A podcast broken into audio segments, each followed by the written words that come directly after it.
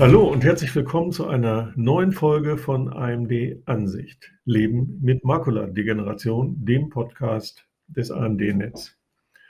Heute haben wir den Augenarzt Professor Dr. Dr. Robert Finger zu Gast.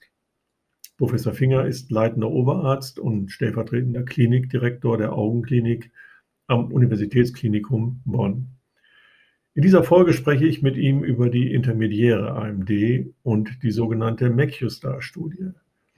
Du erfährst unter anderem, wo sich die intermediäre, AMD einordnen lässt, was bei der MACUSTAR-Studie genau untersucht wird und mit welchem Ziel, wie eine solche Studie abläuft und wann mit den ersten Ergebnissen gerechnet werden kann.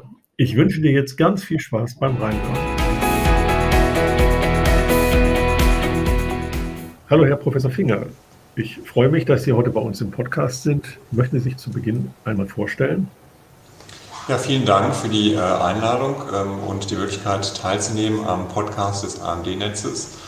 Ähm, mein Name ist Robert Finger, wie schon erwähnt. Ich äh, bin Netzhautspezialist an der Universitätsaugenklinik in Australia tätig ähm, und beschäftige mich ganz zuvorderst sowohl äh, wissenschaftlich als auch in der klinischen Versorgung mit der altersabhängigen Makuladegeneration. Mhm. Ja, das ist ja heute auch unser Thema. Wir sprechen heute über die sogenannte MACUSTAR-Studie, bei der die intermediäre AMD im Fokus steht.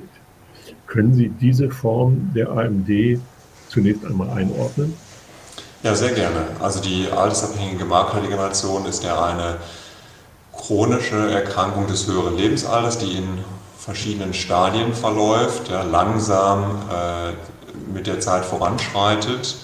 Und wir unterteilen das ganz grob, ähm, je nach Ausmaß der Veränderungen, die vorliegen in und unter der Netzhaut, in eine frühe altersabhängige Maklerdegeneration oder AMD, äh, eine intermediäre oder mittlere AMD und eine späte AMD.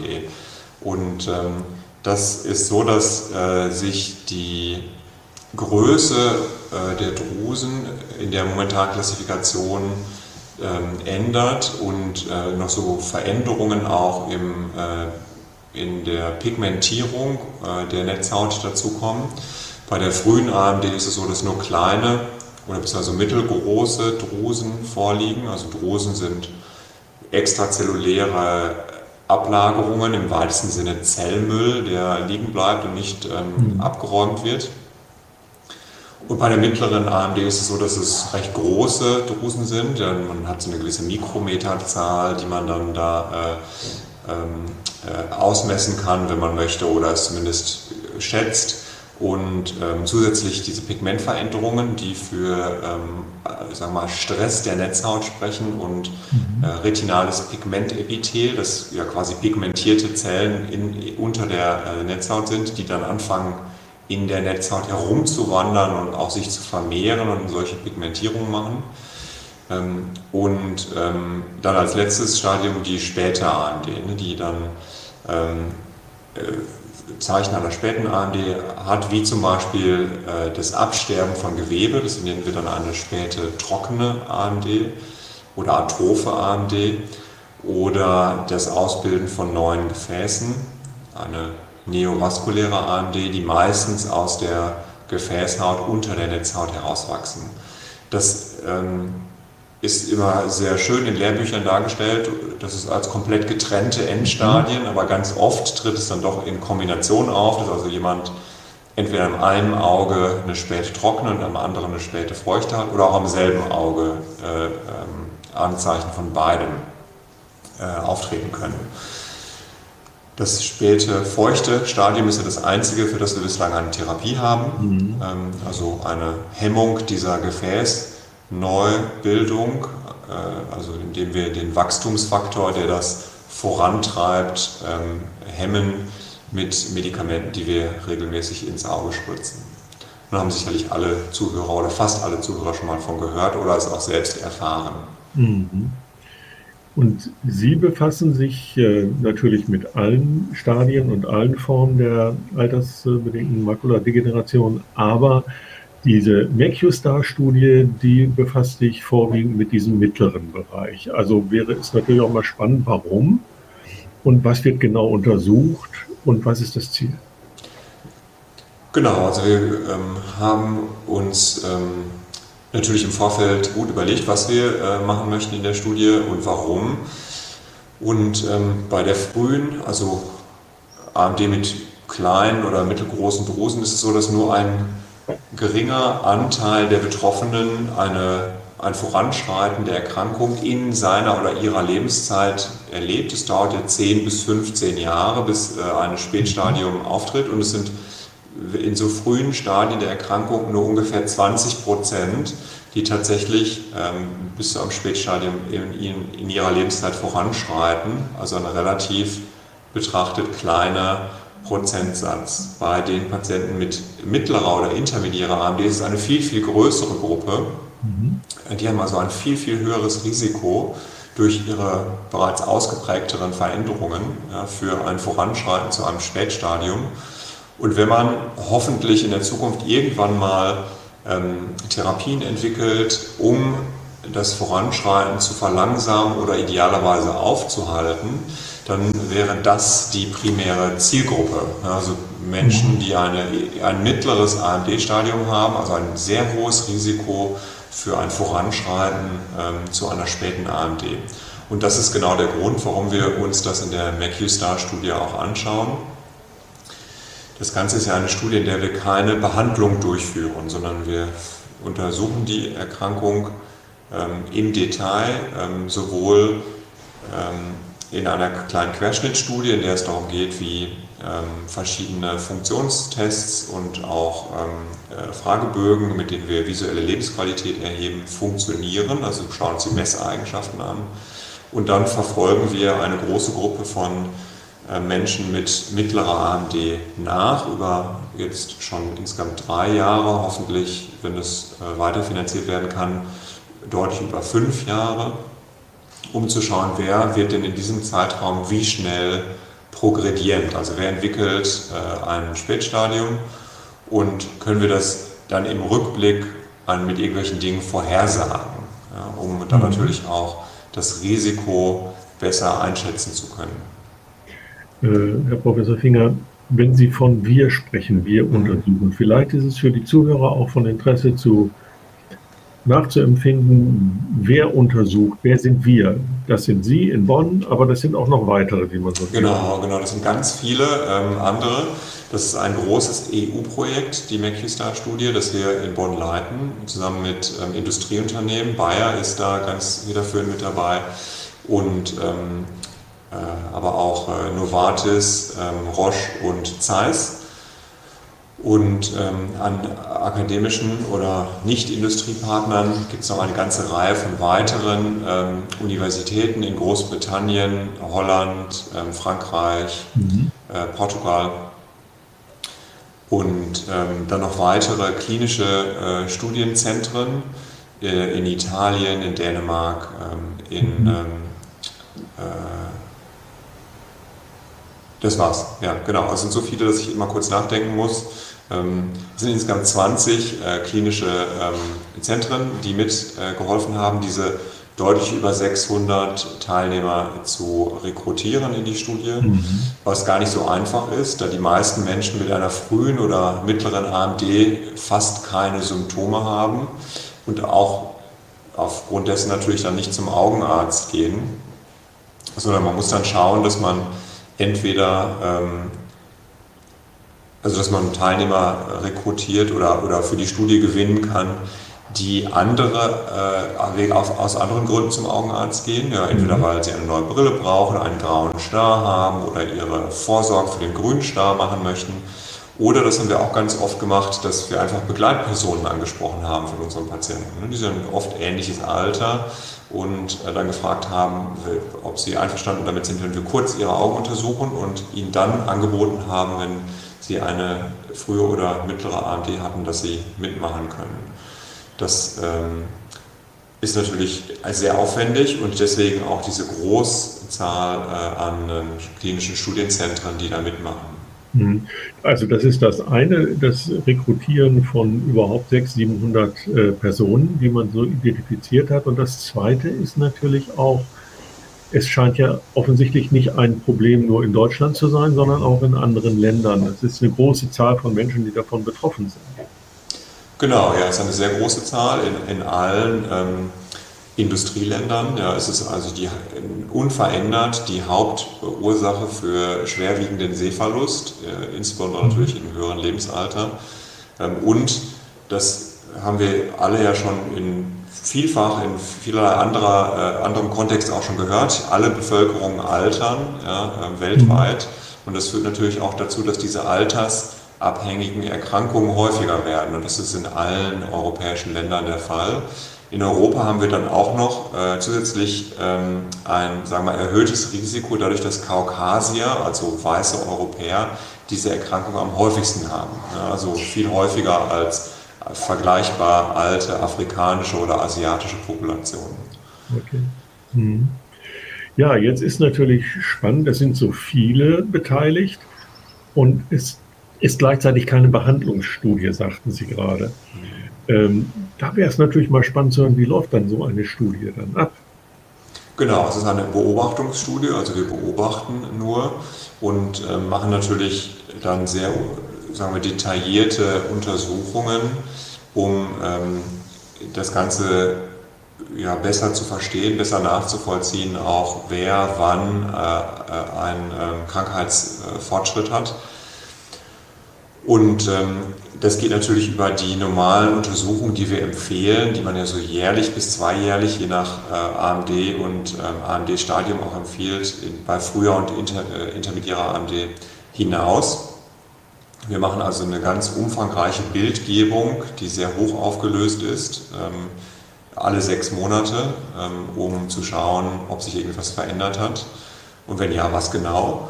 Und ähm, wir machen auch eine sehr umfangreiche Funktionstestung, um zu schauen, wie die äh, Sehfunktion ist. Also das geht deutlich über das hinaus, was man so im Alltag macht, denn das alleinige Vorlesen von Zahlen oder Buchstaben so mit viel Kontrast auf einer hellen Tafel ist natürlich nichts, was wir so im Alltag äh, üblicherweise machen. Mhm. Ich hatte ja gerade auch schon gesagt, dass ähm, die meisten äh, Menschen mit früher und intermediärer AMD fast keine Symptome haben. Wenn man dann mal nachfragt, sind die Symptome, insbesondere so bei mittlerer AMD, die berichtet werden, eine äh, gestörte Adaptierung oder Adaptation an dunkle Umgebungen. Also wenn jemand aus dem Hellen ins Dunkle kommt, dauert es länger, bis mhm. man adaptiert ans Dunkle. Und ähm, Kontraste werden auch schlechter erkannt. Man braucht also fürs Lesen mehr Licht und solche Dinge. Da muss man aber sehr gezielt nachfragen. Aber das lässt sich natürlich auch alles testen. Also wir können Tests unter schlechten Licht- äh, und Kontrastbedingungen machen und das tun wir in MacUStar, um zu schauen, ob diese Tests ähm, sensitiver sind für ähm, einen Funktionsverlust mhm. bei frühen AMD-Stadien. Mhm. Also Sie erhoffen sich, das würde ich jetzt erstmal daraus hören, dass äh, Sie möglichst früh Menschen identifizieren können, die äh, auf Dauer mit diesem äh, gesundheitlichen Problem zu tun bekommen werden das ist so das eine Ziel, früher zu identifizieren. Und das andere wird ja dann vermutlich sein, irgendwelche Therapieformen zu entwickeln. Ähm, genau. Baut das auch aus der Studie heraus auf oder ist das dann eine Aufgabe der Industriepartner? Genau, also die, ähm, die beides ist richtig, ja, ähm, ganz, ganz klar. Also wir möchten besser verstehen, ähm, wer äh, ein wie hohes Risiko hat, in mhm. sagen wir mal, den nächsten Jahren äh, eine, ein Fortschreiten seiner oder ihrer AMD zu erleben und ähm, möchten äh, natürlich auch ähm, gute ähm, Messmethoden entwickeln, mit denen wir das sehr gut äh, abschätzen können, aber die natürlich auch zur Verfügung stehen, wenn man, wie Sie gerade gesagt haben, dann Behandlungsstudien anfängt und sagt, okay, mhm. wir nehmen jetzt diese Kombination aus Tests äh, und Bildgebung zum Beispiel, ähm, um äh, das als Endpunkt für unsere Studie zu verwenden. Denn wenn äh, Sie gerade mal zurückdenken an ähm, eine ähm, der früheren Antworten ist nur ein gewisser Teil hat ja ein Fortschreiten und es dauert sehr lange. Und das ist ein, sagen wir mal,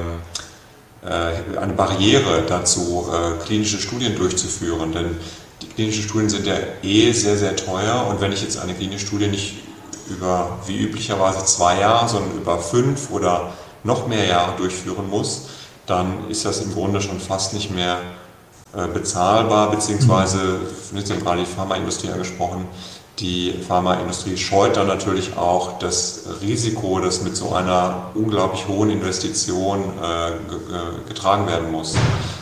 Aber haben großes Interesse daran, dass es hier weitergeht. Deswegen haben wir auch eine Reihe von Industriepartnern in diesem EU-Konsortium an Bord, mhm. die sich natürlich erhoffen, dass wir mit den Ergebnissen der Studie dann besser und schneller Behandlungsstudien werden durchführen können. Mhm. Sie fragten gerade noch, ob die Studie direkt in eine Behandlungsstudie dann ähm, äh, fortführt und das ist äh, nicht der Fall. Also da, da, gibt es im Moment auch konkret noch keine ähm, Intervention, die wir dann äh, testen könnten. Mhm. Wann rechnen Sie denn mit Ergebnissen dieser Studie? Ich meine, sie läuft seit 2017, habe ich glaube ich gelesen. Ist genau. Genau, also wir haben, wir haben bereits äh, verschiedene Sachen publiziert. Das ist ja, äh, geschieht so, sagen wir mal, abschnittsweise. Wir haben zu Anfang einen äh, Teil, Studienteil gemacht zu ähm, der Qualität der verwandten Tests. Da haben wir jetzt relativ viel zu bereits publiziert. Die ganzen Tests, die wir genommen haben, haben wir natürlich auch ausgewählt, weil es zuverlässige, gut durchführbare Tests sind. Das hat sich jetzt nochmal bestätigt, sodass wir mit allen Tests weitergemacht haben und jetzt zum Beispiel keinen Test aussortiert haben, weil er nicht funktioniert hätte. Mhm.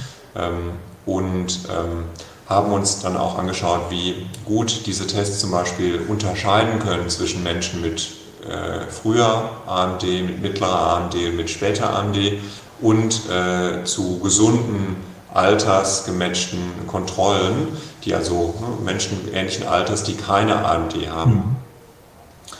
Und da muss man sagen, fällt es den meisten Tests schwer, zwischen keiner AMD, früher AMD und mittlerer AMD zu unterscheiden.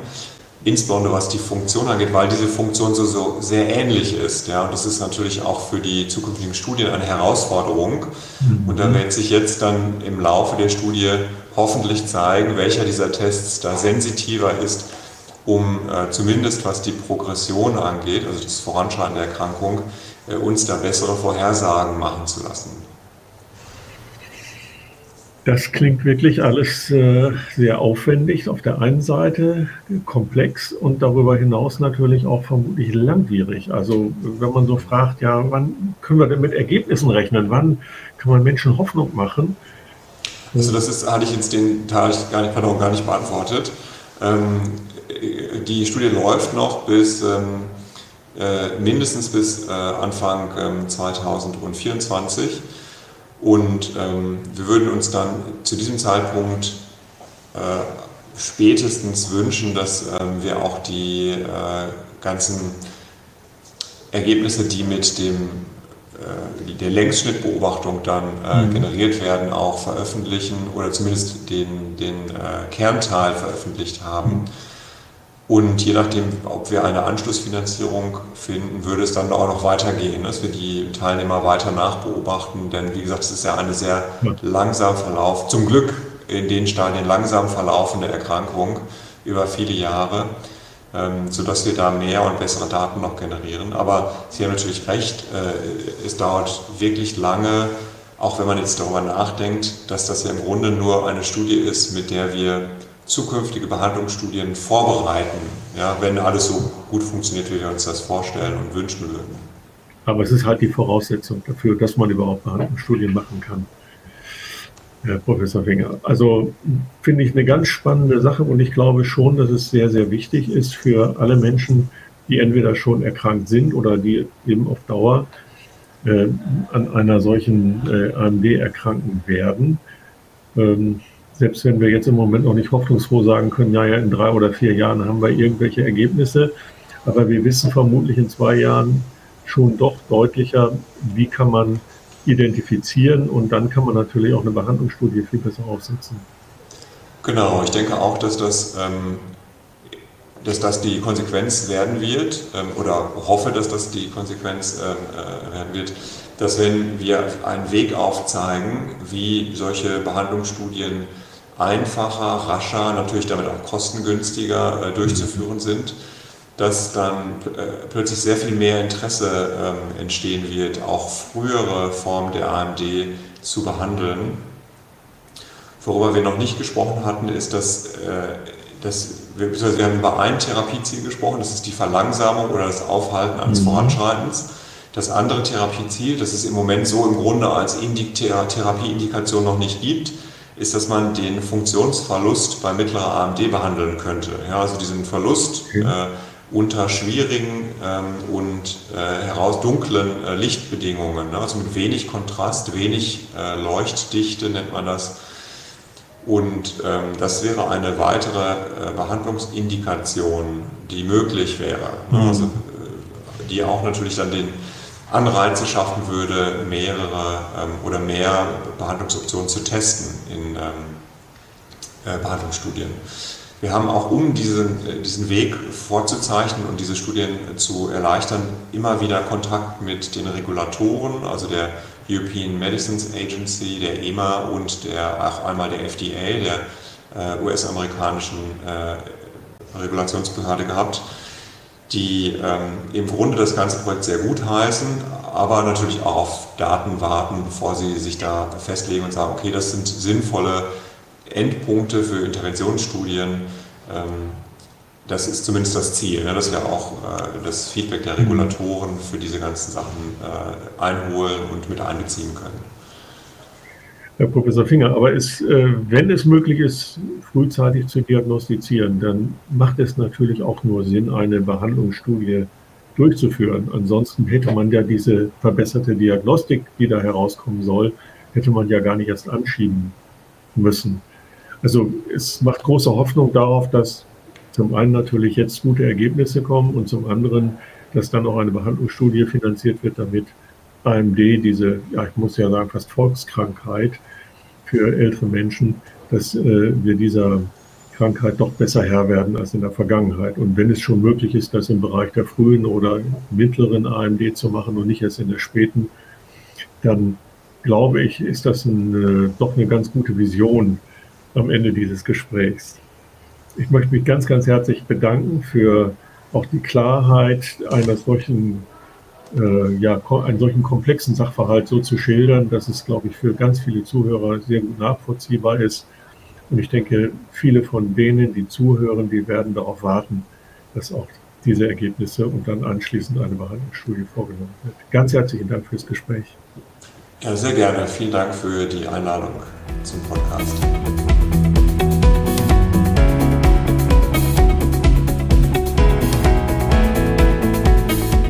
Liebe Zuhörerin, lieber Zuhörer, wir hoffen, dass dir auch diese Folge unseres Podcasts AMD Ansicht Leben mit Makuladegeneration gefallen hat. Alle Informationen zu dieser Folge findest du auch in den Shownotes. Jeden ersten Mittwoch im Monat veröffentlichen wir eine neue Folge. Abonniert gerne unseren Podcast, wenn ihr keine Folge mehr verpassen möchtet. Bis zum nächsten Mal.